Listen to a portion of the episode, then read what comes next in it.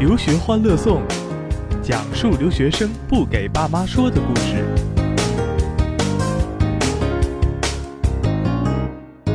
留学欢乐颂还是老于啊，还是老顾。老于哈，老顾啊，你们今年都有这么多的这个去美国读本科的学生，可能也有真正的学仙学霸，是吧？或者可能也很多的只是那个中国的考神。或者他们本质来讲也没有完全适应美国。今儿咱聊一聊，就是说面对这样的学生，也正好临近咱们今现在这个六月，即将去美国还有一两个月的时间，你们目前都在为你们的学生做什么样的？准备啊，或者说你有什么想说给他们想说的话呀？对，我的建议呢，给小小孩的建议呢，而且我觉得这个不光是建议，像小孩多小孩其实都意识到，其实他如果走出国这条路，呃，整个高中的阶段或者现在有学生准备的比较早，初中开始准备，其实他要走这条路，他要有一个比较理想的一个结果，呃，他会很辛苦的，其实，所以我对他们的一个建议就是合理的规划好你的时间，不要有任何的浪费，就比如说你的分数没有考。考出来，那么你去扎扎实实的去上一些补习班，或者说你去背单词，对吧？去刷题，先把成绩考出来。然后有一部分学生，那大家其实这个道理都知道，就是说你光有分还不够的，你想考上的好的学校，你得有一些有含金量的活动，一些呃这个别人没有的这种有更化的一些东西要做出来。那么在这个过程中，你也要会费很多的心事，那你去去安排你这个暑假的时间的节点应该是怎么样来过。所以我觉得这个，所以你的建议。是给那些要去准备要去美国的学生，现在安排自己的时间。对于马上两个月之后就要去美国的学生啊，就要去的，我觉得他们还需要做哪些准备吗？或者应该怀着什么样的心态呢？那我我觉得第一个呢，就是做一些必要的一些准备，可能这些呃很多到美国的一些攻略啊什么的，对吧？你要那边租房、租车、学校报道等等，学习学习怎么样一系列的东西，选课啊，我觉得这个可能你花一些时间先把这个东西给熟悉起来，那那个时候过去的时候就不会手忙脚乱，甚至有一些东西可能找不到门路，对吧？第二个呢，我觉得比较重的，你要规划一下，你回过头来这个时间点，你再去回到你的初衷，你那个时候选择出国，不管不管你是去读本科还是去读研究生。呃，你要想想你的初衷是什么。那么其实接下来的话，尤其读研究生的同学，其实这个时间不会特别长的。对，本科其实十年也挺快的。所以我对大家的建议呢，还是呃要有一个规划，就是你想想你要做一些什么事情。嗯，老顾呢，这个老于的观点点是规划你的时间，时间管理。因为可能甭管，我先引申一下老于这个观点呢，我一般会跟学生算一笔经济账，因为在国外读书比在国内读书贵嘛，所以说基本上平均水平在国外每天的这个这个这么高的一笔学费。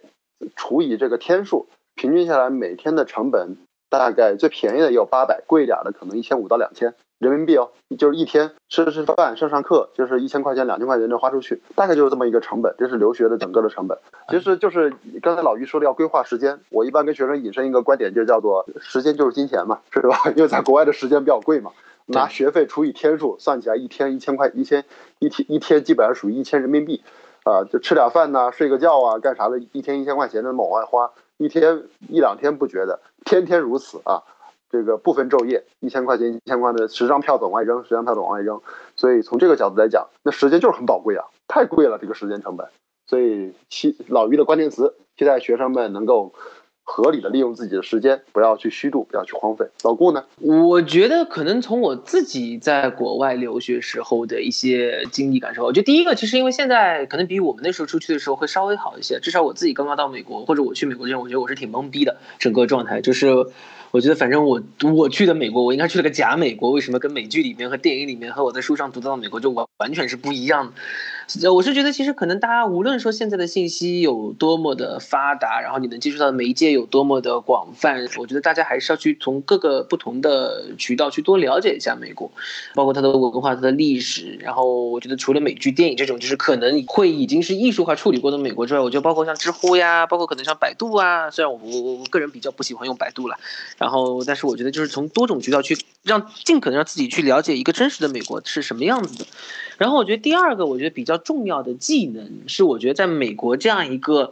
呃，你早晚有一天你要自己开车去到你想去的这些地方，甚至包括你要，比如说这个跟自己的男朋友或者女朋友出去玩的时候，你必须要具备，你你必须要开车生活的时候，我觉得怎么样去学会。读地图，那无论是这个纸质的地图，还是说你看这个呃 GPS 导上地图，我觉得这个能力还是要有的。因为很多人都说会都都会觉得说，哎，说自己没有方向感，就靠导航就行了。其实我觉得在美国开车，特别是很多时候你下了高速，你去 local 开车的时候，如果你对一个城市的方位没有感觉的话，很容易就被 GPS 导航到那种就是我觉得反正很奇怪的地方。至少我的室友曾经就被一个这个很坑爹的这个导航系统就导到了一个死路上，并且这个死路前面就是一潭水，他差点就开这个水里去了。我觉得这个还挺危。危险。然后第三个，我觉得是安全方面吧，就是我觉得像女生的话，如果有可能可以去学一些这种，比如说防身术啊什么。当然，其实这个也不见得真的有用了。但是我觉得至少给自己一点，在遇到紧急情况的时候，就是不用，就是不要去慌张，冷静，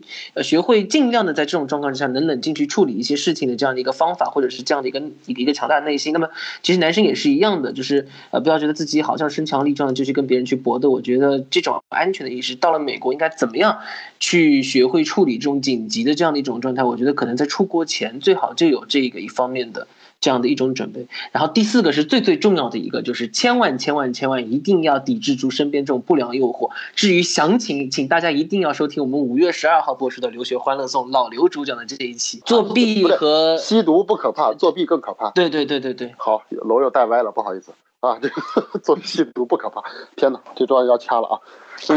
嗯，那这个我觉得挺中肯的啦。我觉得这个去美国的这些事儿，其实我也会跟我的学生去说。但是基本就是一，我很赞同老于的，就是时间很贵，好好利用。第二点呢，这个老顾刚才说了四点，我都赞同。我还补充一点，就是我一般会跟学，呃但是还跟老顾说的最后一点有一点点冲突。你说的是抵制不良诱惑，而我恰恰说的就是说，在明确底线的前提之下去多多挑战自己的极限。也就是说，可以去尝试一些不一样，呃，这是不矛盾嘛？我就说这个，但是我就怕，我就怕这个东西怎么说呢？不同人可能有不同的理解方式，对吧？我的我的原则就是一，给留学设立底线；第二，叫没有尴尬的留学是不完整的。出去走一次，多吃尴尬两次，其实就是能学到新东西嘛。这个这是哎，你看这一趴啊，这这一部分我们聊的就是这个给国外。去读书的的一些准备。那刚才老老于提前回答那个问题啊，也就是说，我还想比较一个事儿，也两位都是在这个，因为我还是做研究生，服务研究生这方面的经历多一些。实话说，我不知道为什么，我总觉得这个跟现在的零零后本科生一上来啊，老顾没问题啊，老顾依旧保持着这种，我有问题是吧？老顾依旧是保持那种萌萌哒的气氛，能够跟那个就零零后打成一片。老于啊，你觉得？你看你的项目，你你每年做的项目里，来自四面八方的优秀学生都不少，共性就是他们都是高分学生，对吧？我觉得这是共性，但是。不同的特点是，他们确实来自于不同的地方，有北上广深的，有成都沈阳的，有这个在美国读高中的。你觉得除了分数这个共性以外，这不同地方的学生，你自己觉得有没有一点点？哎，我就就想把你带到这条沟里，你评价一下不同地方的学生有什么样的特点呗？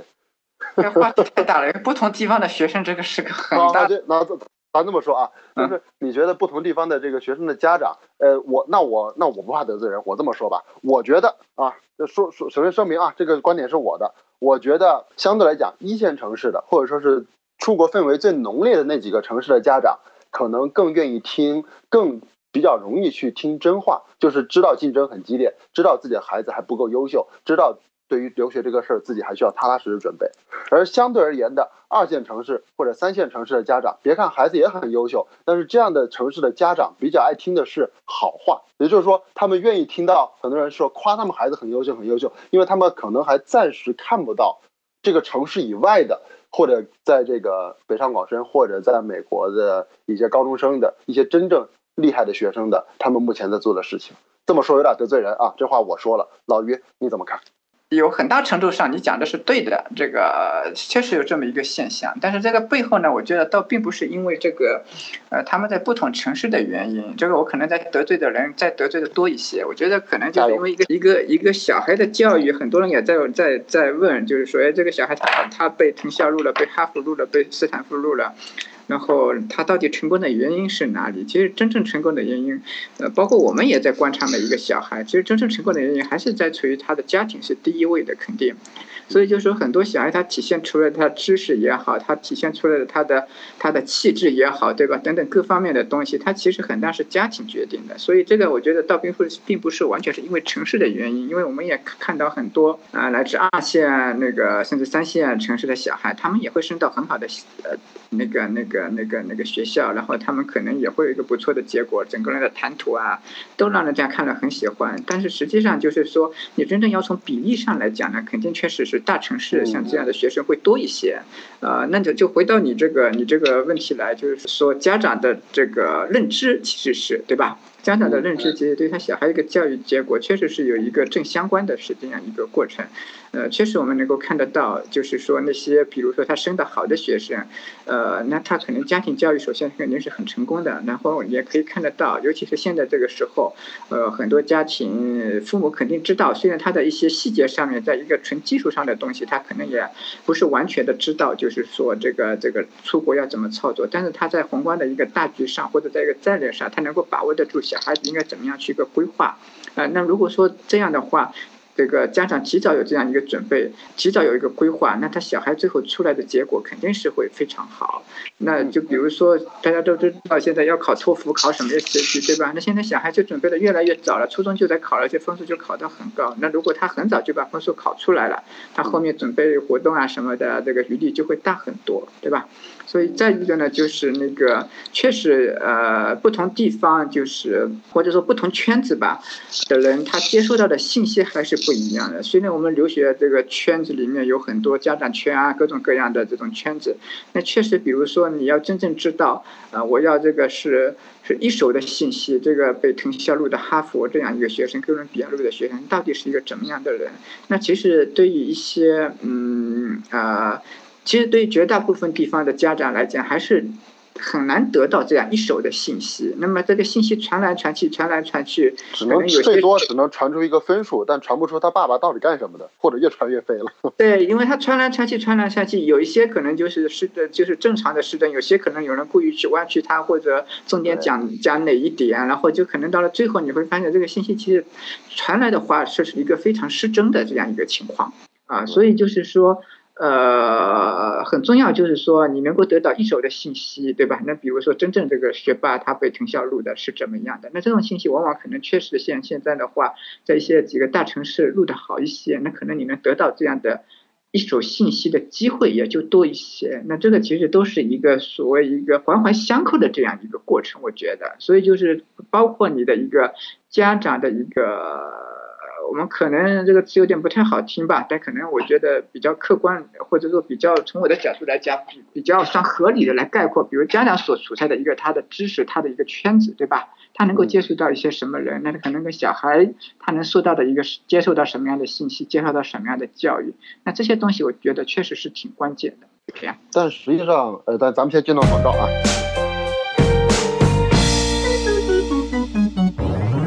I do to drive. 出国，I want 上学，嗯，就是留学，国外屁事儿，不跟家里说，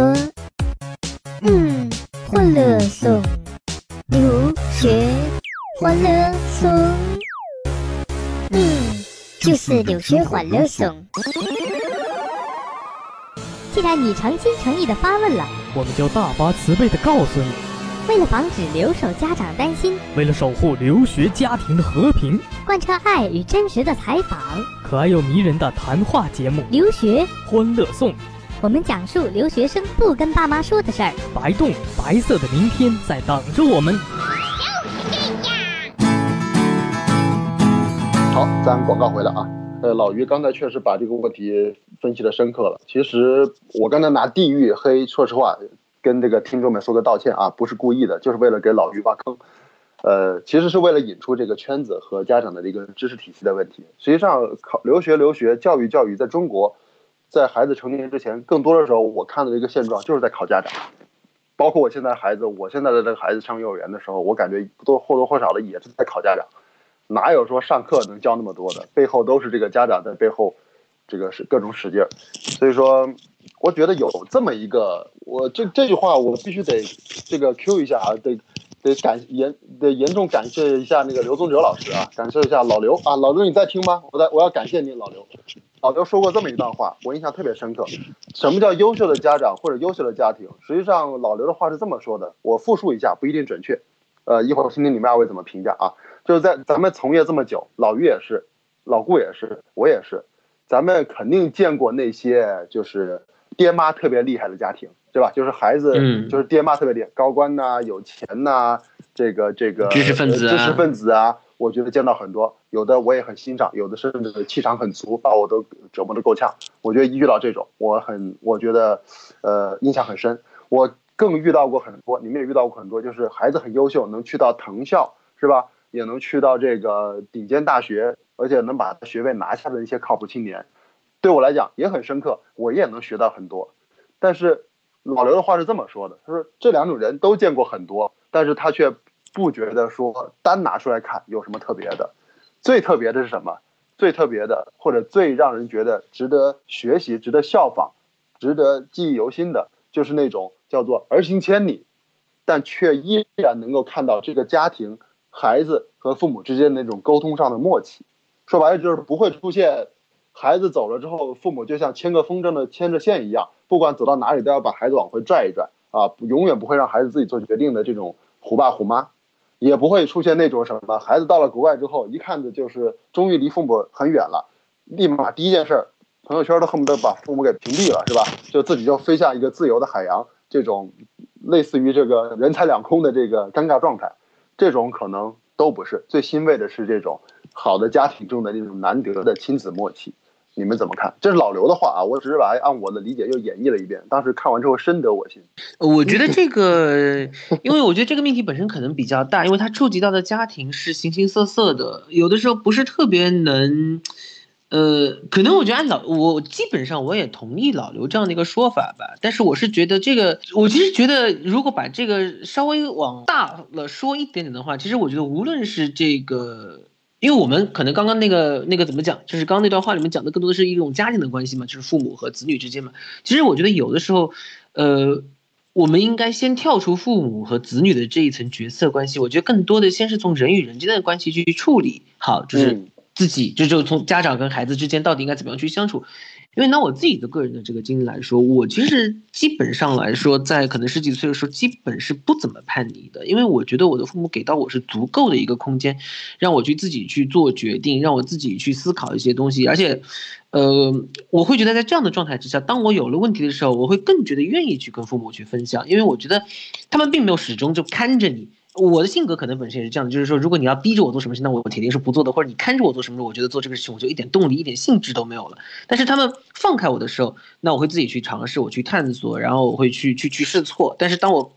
这个踩了坑了、碰了壁了，或者可能说自己有一个很好的想法，但不知道我在我这个阶段是不是应该做的时候，我可能就会去寻求父母去，呃，找到他们，呃，看他们是不是有什么建议能够给到我。其实这个时候，有的时候你所经历的一些事情，父母他们已经是不太能够去明白，因为毕竟大家生长的就就就成长的这个时代是很不一样的。但是他们可能会尽量的去倾听，尽量试着站在你的角度来去理解你。我觉得这样的关系之下，其实我觉得父母跟孩子，就是永远始终是处在一个非常非常合适的距离上。所以在这种，我觉得无论是父母和孩子，他们在这个身体上的距离可能会相处的多远，在地理上可能会会就是可能一个在东半球，一个在西半球，但是我觉得他们的心始终始终是连在一起的。而回到刚刚那个上面，我觉得我所见过的这一些。在无论是在可能知识这个层面上，或者可能说是在性格层面上，包括这种就是情情商方面等等，以及逆商方面，就是如何去应对这种逆境方面做的，不能说是最好最好，但是在这些综合方面，就是在整个这些方面综合打分都比较高的孩子，他们跟父母的关系都是这样子的，所以其实我觉得，呃。父母的这种言传身教，在很大程度上会影响到孩子的成功，而他们同样也会影响到孩子是否也能够成为成功的父母。也就是说，刚你看最开始节目最开始的时候，我问到了，就是就是大家想为那想对这些即将两个月后要飞往美国的孩子们，在今天节目的最后，想问问二位啊，你们想对那些即将把孩子送到国外的家长们又说些什么呢？那就是给家长的建议，还是要相信小孩，他肯定会做的比你更好。对对对对对。哎，真是，哎，这句我觉得其实这样子，我觉得对，其实老于这个也是我刚刚也在想的，就是所谓叫己所不欲，勿施于人，就是你自己在做孩子的时候，你所不希望家长去管束你的，或者说对你去说的、做的那些、那说的那些话、做的那些事情，其实你在作为家长的时候，其实也要学会去克制自己，什么话应该跟孩子说，什么话不应该跟孩子说，或者说有些话你以什么样的方式去跟孩子说，他是能够听进去的。老于说的这个，我真是很有体会，就是相信孩子，孩子有可能会比你更出色，或者比你想的更出色。我在这，我也帮老，我接在老于接的基础上再补一刀啊。我也想跟家长说一句话，就是希望您如果希望您的孩子好好学习，天天向上，那我也希望家长能够怀着一个开放的心态去重新开始这一段，去重新审视孩子去美国的这个这个两年、三年或者四年，希望自己能够一起来成长。那这种具体的成长方方式呢，其实就是老师老顾刚才的十二个字。多听刘欢，多听刘欢，多听刘欢。对了，这这是最最最最没有压力的成长方式，对不对？